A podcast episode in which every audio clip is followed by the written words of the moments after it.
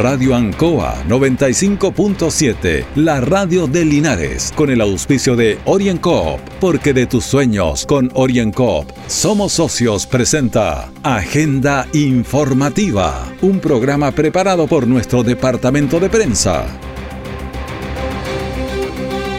Bienvenidos a Agenda Informativa de este día jueves 15 de julio a través del 95.7 Radio Ancoa y todas sus plataformas digitales junto a don Carlos Agurto en la coordinación.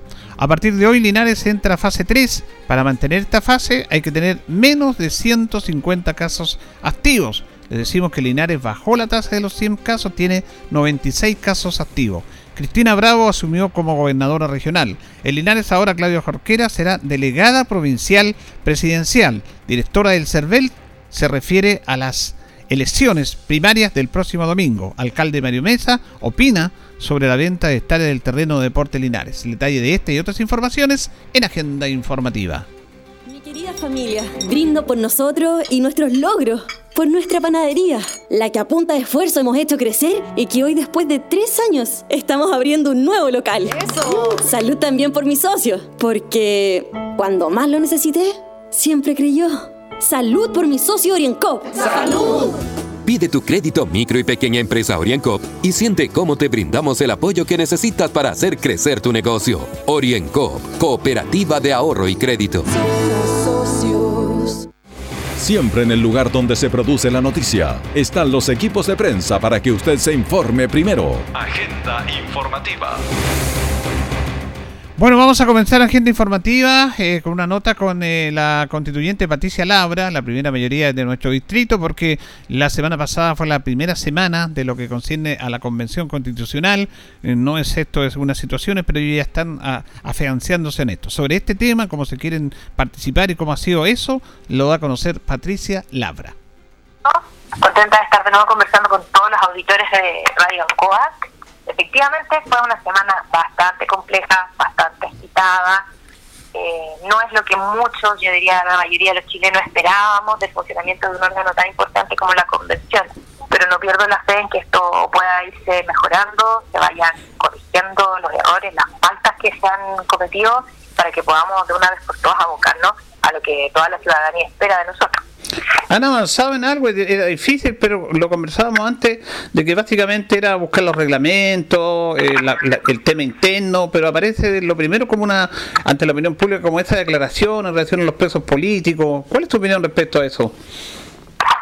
Mire, lamentablemente, Julio, yo creo que esto no fue correcto, porque a nosotros se nos impuso por parte de la mesa directiva en la tabla sacar esta declaración respecto a lo que algunos han denominado presos políticos, que en el fondo son las personas que están en prisión asociados a delitos cometidos en el, en el contexto del estallido social. Nosotros en ningún momento votamos si queríamos o no sacar una declaración. Esto se impuso por la mesa, obviamente respaldado por los grupos que son mayoritarios hoy en día en la convención. Y lo que se votó fue el texto de la declaración. Nada más, dos grupos pusieron un Yo en este caso, en la primera instancia me, me abstuve de evaluar porque creía que no era parte de nuestras facultades como eh, convención constituyente hablar de estos temas, porque si fuera por eso tendríamos que sacar, sacar una declaración de toda la contingencia. Y no podemos dar por hecho de que gracias a quienes están presos nosotros estamos ahí, porque eso es algo que nosotros no sabemos, no es nuestra facultad ni nuestra misión meternos en el trabajo de otros poderes. Así que después yo en una segunda votación opté por rechazar, porque creo que no es lo que nosotros tenemos que trabajar al día de hoy respecto a estos temas de contingencia. Nosotros tenemos que ya ir enfocándonos en otras cosas. Lamentablemente todavía no hemos avanzado en el reglamento, ni siquiera se ha avanzado en el protocolo COVID, que también lo van a someter a discusión. Entonces yo espero que esta semana esto se ordene un poco más varios convencionales vamos a ingresar mociones también respecto a lo que es eh, lo que es el horario de funcionamiento, los días, la forma de las votaciones que también ha sido muy irregular y espero que esta vez nos pongan en tabla y que no sean los temas que llegan a la tabla los de solamente algunos grupos. Eso es importante. Primero ponerse de acuerdo en lo que usted decía, el reglamento, qué días van a sesionar, cuál es la propuesta de ustedes, cuántos días a la semana. Conversamos también la posibilidad de emular un poco lo que hacen los parlamentarios, que ustedes tengan zonas o, días distritales, semanas distritales, porque es importante dar a conocer el trabajo en la comunidad más allá de los medios, lo que aparece los medios. Efectivamente, Julio, si bien yo soy de regiones y yo sé eh, el tema de lo complejo que es el, tema de los viajes para sesionar presencial y sobre todo la gente que es más de lejos, eh, yo creo que los días de funcionamiento tendrían que ser lo más adecuado para que eh, se aproveche al máximo el, tiempo. Ojalá pudiese ser de lunes a viernes, pero entendiendo también que tenemos colegas de regiones que son mucho más lejos, sí es posible que sean un poco menos días.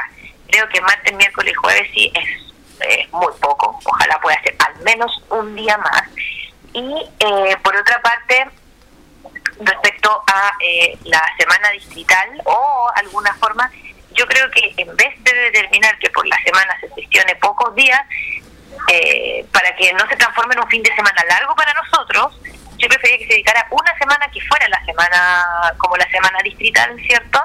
Y que esto significara así trabajo, o sea, que nosotros pudiésemos ir presentando también resultados, que nosotros podamos tener instancias de participación, que también a través de nosotros el trabajo se realice, porque como bien dices tú, si bien nosotros podemos informar a los medios, todo el tema, pero hasta el momento está hecho como un poco una eh, como entregado la voluntad de cada uno. Entonces yo creo que es súper importante no perder esa conexión con nuestro distrito a los que nosotros representamos y en los que muchos de nosotros también vivimos, porque sabemos que hay algunos convencionales que están viviendo fuera, a pesar de representar algún distrito, y eh, la idea es que nosotros tengamos esa conexión también de manera real.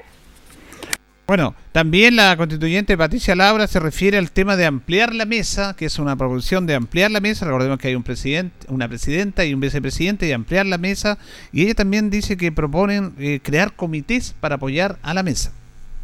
De esta ampliación de la mesa. Ahora, a mí lo que me hubiese gustado más fue la primera pregunta que hizo la mesa directiva, hacerlo a través de un comité, un comité asesor de la presidenta la vicepresidencia, que en el fondo pudiera dar esta, esta inclusión, esta mirada, esta ayuda para la mesa directiva. Lamentablemente el día de la votación después eh, no les gustó al grupo mayoritario eh, de la convención la forma en que se planteó, así que se acercaron la mesa directiva un grupo de personas y a los cinco minutos la, la directiva anuló la votación y formuló la pregunta en los términos en que lo solicitaron su grupo de amigos, yo creo, porque eh, de, esa manera que vaya un grupo, se acerque y anulen la votación tan fácil, yo creo que es porque son su grupo de amigos y cercanos, y se volvió a votar acerca de ampliación de la mesa con más vicepresidencias. Yo también voté a favor porque creo que es necesario tener una mesa más amplia. Donde está el punto de poco más de discusión fue respecto a si es que además se agregaban escaños de reservado. Y yo en esa votación me abstuve porque no entendí si querían poner dos más, aparte de los cinco que ya habíamos aprobado extra, o dentro de esos mismos poner dos reservados. Finalmente resultó que se agregaron dos más sin haberlo discutido antes, así que al final vamos a tener una mesa de 5, 6, 7, de 9 directivos. Así que había un desorden. Yo creo que era necesario ampliarla, pero de la manera en que se generó, esto no fue correcto. Así que espero que ahora empiece el funcionamiento más ordenado. Eh, la presidenta y el vicepresidente de la mesa son personas muy capacitadas, así que yo creo que esto no puede tomar otro rumbo que no sea el del, el del orden y la transparencia. También en este reglamento, Patricia, ha pensado como hacer como comisiones, porque la verdad que dos personas, aunque se amplíe más, tiene que haber una diversidad, un apoyo de todos ustedes para hacer algo tan importante como este texto fundacional. Eh, bueno, eso es materia de lo que van a tratar ahora, me imagino, pero ¿qué piensa respecto a este tema usted?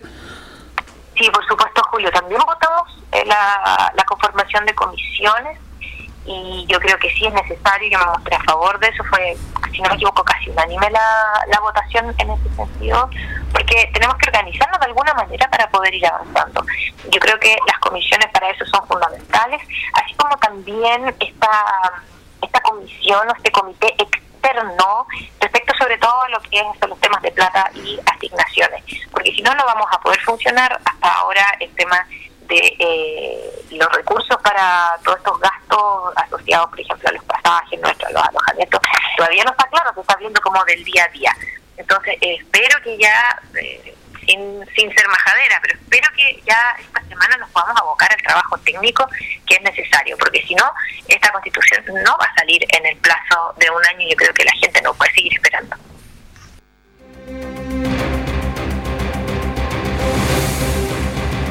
Orienco está presentando Agenda Informativa en Ancoa, la radio de Linares.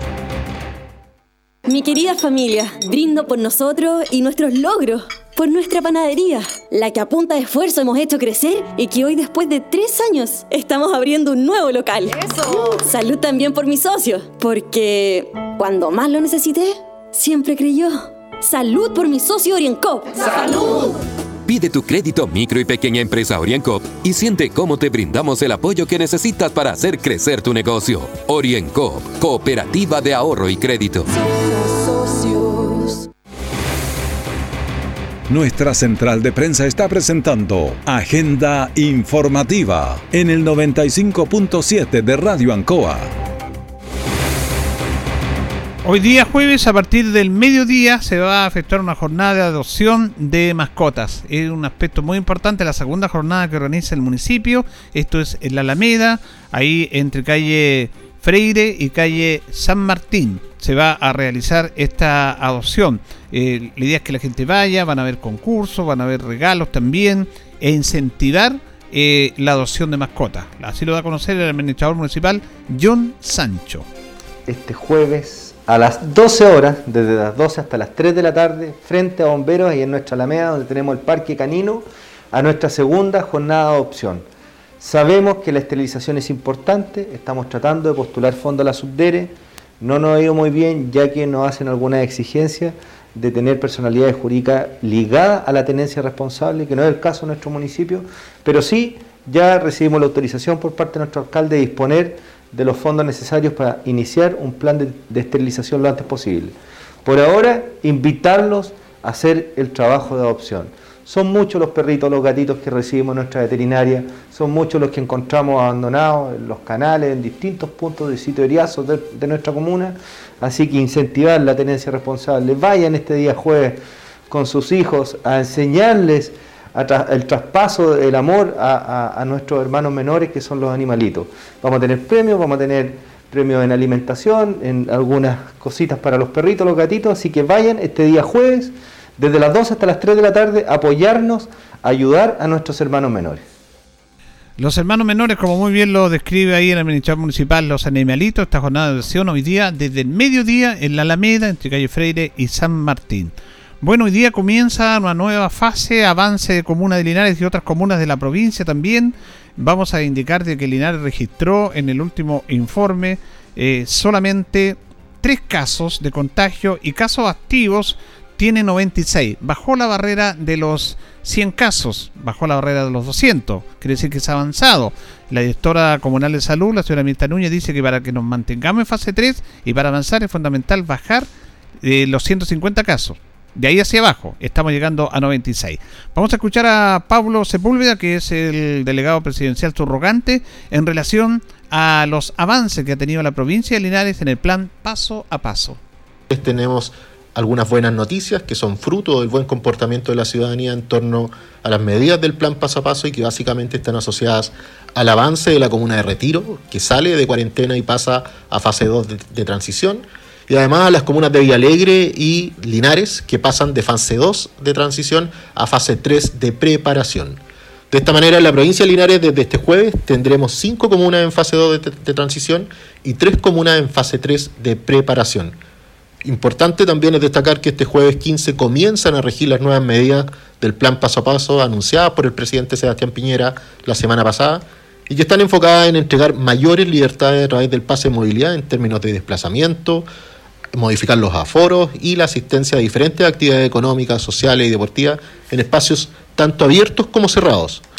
Por otro lado, las regiones van a poder reducir a solo 5 horas los toques de queda, esto es desde las 12 de la noche hasta las 5 de la madrugada en la medida que cumplan con dos condiciones básicas, que son contar con un 80% de la población vacunada y presentar una tasa de casos activos menor a 150 por cada 100.000 habitantes. En este minuto, en la región del Maule contamos con indicadores que son auspiciosos. Tenemos un 81% de la población con su esquema de vacunación completa y el indicador de casos activos es de 132 casos por 100.000 habitantes. Sin embargo, el llamado que hacemos y reiteramos es a todos quienes no hayan completado su esquema de vacunación a que lo hagan y, por cierto, a no relajar las medidas sanitarias que debemos entender como hábitos cotidianos, como son el uso de la mascarilla, el lavado frecuente de manos, el distanciamiento físico y la ventilación de espacios cerrados. Por último, recordar que esta semana el proceso de vacunación está enfocado en los jóvenes entre 15 y 17 años, en los diferentes puntos de vacunación y es ello lo que nos permite a todos ser parte de este esfuerzo común, que es enfrentar la pandemia y poco a poco ir recuperando libertades, reactivando nuestra economía y volver a retomar actividades sociales que son tan importantes para el bienestar laboral, la actividad física, emocional y psicológica de nuestros vecinos. Vamos a recordar también que la región del Maule estaría calificando dentro de cuatro regiones del país para cambiar el toque de queda, para ampliar el toque de queda que comenzaría a las 0 horas, no a las 10. Eh, fíjese que son cuatro las regiones, Magallanes, Ñuble y O'Higgins.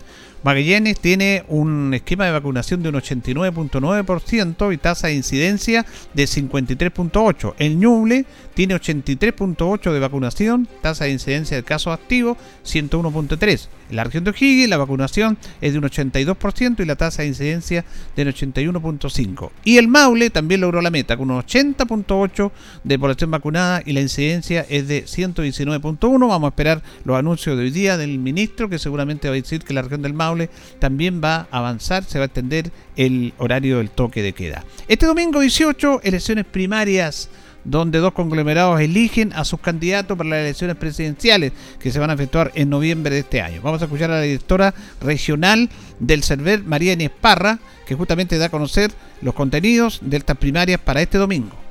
Que es una elección primaria. Una elección primaria es un proceso distinto a las elecciones, el resto de las elecciones populares que nosotros, nosotros organizamos, porque estas tienen por objeto que los partidos políticos son los actores principales, porque es para que encuentren su candidato que va a ser nominado a la elección popular, nosotros en este caso es presidencial de la elección de noviembre. Y por lo tanto, eh, vamos a tener en todo el país solamente dos pactos que van a participar en estas primarias, que son los que inscribieron candidatura y eh, los independientes, que van a ser los que pueden votar, ¿no es cierto?, eh, en, este proceso. Por lo tanto, el padrón electoral que eh, los pactos, tanto Chile Vamos como a Provincia, digamos, solicitaron, es de aquellos que están afiliados a los partidos políticos que conforman estos pactos y los independientes. Es así que hoy día se publicó eh, en un diario de circulación regional y yo les traje aquí para mostrarles cuáles son eh, las cédulas. Vamos a tener la cédula A, donde están los candidatos del Pacto Chile Vamos, la cédula B, que es donde están los candidatos del Pacto Pro Dignidad, y la cédula única, que tiene los candidatos de ambos pactos. Esta cédula única es la que los vocales de mesa van a entregar a los electores independientes, vale decir, aquellos que no registran afiliación a estos partidos políticos que conforman los pactos. Y no van a estar habilitados para sufragar el día domingo quienes registren afiliación política a otros partidos, vale decir, aquellos que no inscribieron candidaturas, ¿ya? También la directora regional de CERVEL manifestó que las mesas en esta elección se van a funcionar en esta primaria y a veces pueden cambiar los locales de votación, por eso es importante que usted revise dónde pueda sufragar. En las primarias, como se reduce el padrón, las mesas se fusionan. Eso significa que de tres o de dos mesas se hace una. Entonces hay una reducción también del número de mesas. Vamos a tener 978 mesas receptoras de sufragio y 136 locales en la región. ¿ya? Eso es importante tenerlo presente porque probablemente para muchos electores cambie el local de votación. Por ello es que siempre nosotros hacemos un llamado a que se revisen en la página del servicio electoral, en la consulta de datos electorales con la cédula de identidad y aparece toda la información que le corresponde al elector, la mesa, el local de votación y si ha sido o no nombrado vocal de mesa o integrante de colegio escrutador. Finalmente, la directora regional de Cervel, María Inés Parra, dice que estarán todos los protocolos sanitarios para estas elecciones. Tener vigente el protocolo sanitario, que ya ha operado desde octubre del año pasado y ha demostrado que eh, ir a sufragar no, hay ningún, no, significa ningún riesgo para los ciudadanos. Eh, tenemos eh, todas las medidas que ya están bastante aprendidas del distanciamiento, separación de mesas, separación con las urnas, con la cámara secreta, el uso de alcohol, las mascarillas, los escudos faciales, los guantes, los facilitadores, que son estos personajes que están en los locales de votación para orientar a los electores, de tal manera que el despliegue en la organización del proceso que hace el servicio electoral es bastante grande, de tal manera que nosotros queremos que la ciudadanía también se entusiasme, responda y participe. También el coronel jefe de las fuerzas de la séptima zona, el coronel Luis Obando, dice que se están haciendo todas las coordinaciones, para mantener la seguridad en el proceso del próximo domingo. Acabamos de realizar una reunión, la última reunión de coordinación para poder eh, desarrollar este proceso. Y tal como lo establece el marco legal, eh, a este proceso lo que le compete a la Fuerza Armada estar a cargo de la seguridad y resguardo de los locales de votación, a fin de que este sea un proceso que se desarrolle con absoluta normalidad, tal como ha sido los procesos anteriores. Eh, es así como ya a partir del día jueves eh, comienza el despliegue de la Fuerza Militar, en este caso personal de ejército, para ya a partir del día viernes 16, a partir de las 9 de la mañana, ya estar en condiciones de poder desarrollar las actividades que son del área de competencia por parte de la Fuerza Militar. Eh, aclarar también y hacer presente que el jefe de la Fuerza Regional asume a partir de las 0 horas del día 16, en este caso el general de brigada Mario Gres Casanueva, que es el jefe de la Fuerza Regional, que está a cargo del personal de la Fuerza Armada de la región del Maule, y esto también en coordinación y en conjunto con la seguridad que presta eh, y PDI en la parte exterior, digamos, de cada uno de los locales de votación. Así que el llamado, lógicamente, es a concurrir a los locales de votación y a su vez también a tener la claridad sobre eh, las medidas, digamos, de prevención, que entendiendo también que estamos y continuamos con una situación, digamos, de, sanitaria que nos, que nos preocupa, el uso de mascarilla, eh, el distanciamiento social, el uso de alcohol geles, son cosas, digamos, que se mantienen al igual como, repito, ha sido en procesos anteriores.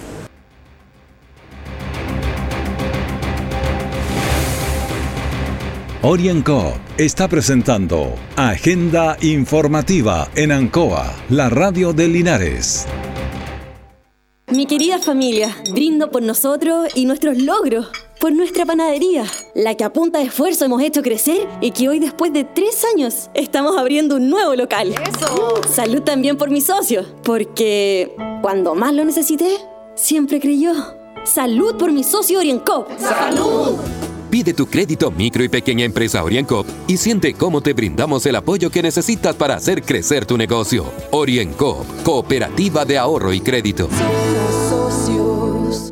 Todo el acontecer noticioso del día llega a sus hogares con la veracidad y profesionalismo de nuestro departamento de prensa. Agenda informativa. Bueno, eh, vamos a leer un comunicado oficial de la directiva del club de la Corporación Club Deporte Linares. Eh, dice eh, la Cooperación Social Deporte Linares informa a todos sus socios que debido a que la comuna de Linares pasó a fase 3, la asamblea ordinaria, programada para el día jueves, que se iba a efectuar jueves 15 vía telemática, se traslada de manera presencial, según los protocolos del plan paso a paso, para el día miércoles 28 de julio a las 7 de la tarde. Se avisará oportunamente el lugar de esta reunión. Había una reunión hoy día vía Zoom, pero como cambió Linares paso a fase, el plan paso a paso, algunos socios querían hacerla presencial, que es lo que se va a hacer el día miércoles 28.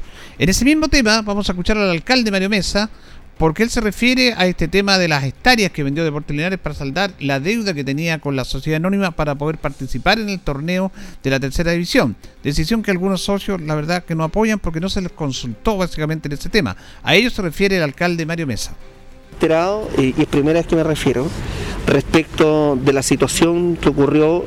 Nosotros siempre hemos ido a Deporte Linares y dijimos que íbamos a continuar haciendo, inclusive el año 2021, estuvieran en el fútbol profesional. Sin embargo, las cosas han cambiado. Primero, porque la última vez que nos reunimos, yo les pedí, no como alcalde, sino como socio, pagué en marzo, para quien habla, para Clemente Cristóbal. El carnet de socio no lo publiqué, eh, era una situación que estaba al margen de, eh, de la campaña. Eh, pero en el caso de Deportes Linares, esta situación la hemos conversado con el concejal Cristian González Monsalve, acá presente. Primero, nosotros nos reunimos con el directorio y nos reunimos con un grupo de hinchas respecto a la situación del director técnico. Yo recomendando nada más, haciendo ver una situación que a todos luces había una división interna respecto de la Comisión Fútbol. Eh, tomaron una organización el directorio, respetable, yo no soy parte del directorio, soy un humilde socio como usted nomás, pero sí soy el alcalde, el presidente para colocar los recursos municipales. En segundo lugar, íbamos a colocar las subvenciones para este segundo semestre, porque ya le dimos un apoyo al fútbol amateur, que está al margen, pero nos enteramos, y me entero por terceras personas, de la situación de la enajenación de más de 2 hectáreas, de estas 5,3 hectáreas que están a un límite del plan regulador. Y fíjese que se enajenen 2 hectáreas, que se enajenen inclusive sin una asamblea, a mí me parece, y, y lo quiero decir con todas sus letras, grave, irresponsable, y fíjese que yo creo que por Linares, por los socios y por aquellos hombres que se colocaron la mano en el bolsillo. Porque hubo personas de carne y hueso que ya no están, que se colocaron la mano en los bolsillos y compraron 5,3 hectáreas. Cualquier persona sabe que aún en momentos de crisis, siempre la tierra, las propiedades, los inmuebles, no hay que venderlos. Hay que intentar resguardarlos. Creo que la situación es delicada, la situación es grave eh, y don Cristian González Monsalve también desde el Consejo Municipal, ayer lo conversamos y me decía, hay que replantearse el apoyo económico a Deportes Linares en este nuevo escenario. Es un nuevo escenario que está al margen del desarrollo de la práctica deportiva.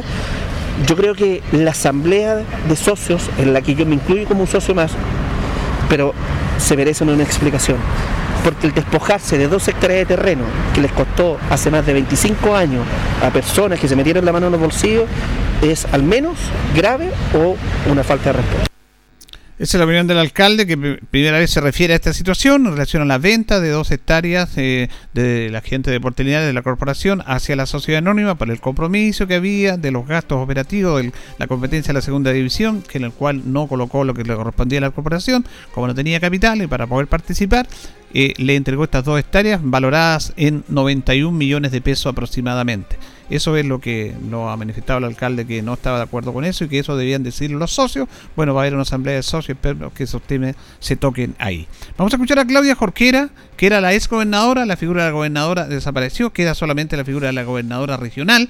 Ella es la delegada presidencial provincial que se refiere a este nuevo cargo. Eso no lo quisimos saltar. Yo creo que es importante saber de que estos son procesos democráticos primeramente y como bien decía Rodolfo, un proceso de descentralización en donde hoy día va a haber una participación, así lo esperamos, mucho más grande y donde hoy día también van a tener que ser escuchadas, ¿no es cierto?, las voces de todos aquellos representantes que están en el CORE. Así es que solamente ponernos a disposición, seguir trabajando con las mismas ganas que hasta ahora lo hemos hecho y muy contenta de formar parte de este gobierno del presidente Piñera y una gratitud especial a todos nuestros funcionarios, funcionarios que llevan vasta trayectoria y que han dado lo mejor de sí. Un saludo para ellos, para todos los funcionarios públicos y que Dios nos bendiga mucho. Muy bien, ahí teníamos entonces a la, a la ex gobernadora Claudia Jorquera, vamos a tener que acostumbrarle a decirle delegada presidencial provincial. Además hay un delegado presidencial eh, provincial subrogante que es Pablo Sepúlveda el ex intendente, también desaparece la figura del intendente, es ahora el delegado presidencial regional. En este caso se mantiene Juan Eduardo Prieto, fue confirmado por el presidente Piñera, Juan Eduardo Prieto como delegado presidencial regional. Y la gobernadora regional, que fue un cargo electo de elección popular, como ustedes lo saben, es Cristina Bravo, que asumió en el día de ayer. Tampoco va a haber un presidente del CORE, que era Patricio Ojeda. Todo lo que tiene que ver con la parte operativa de las reuniones, la va a hacer y la va a presidir la gobernadora Cristina Bravo. Esos son los cambios que se están dando dentro del proceso democrático y legislativo y también ordinario en nuestro país. Nos vamos, nos despedimos, le agradecemos su sintonía junto a don Carlos Agurto en la coordinación. Siguen en sintonía del 95.7 Radio Ancoa. Radio Ancoa 95.7, la radio de Linares, con el auspicio de OrienCoop, porque de tus sueños con OrienCoop somos socios, presentó Agenda Informativa, todo el acontecer noticioso del momento preparado por nuestro departamento de prensa, Radio Ancoa, por la necesidad de estar bien informado.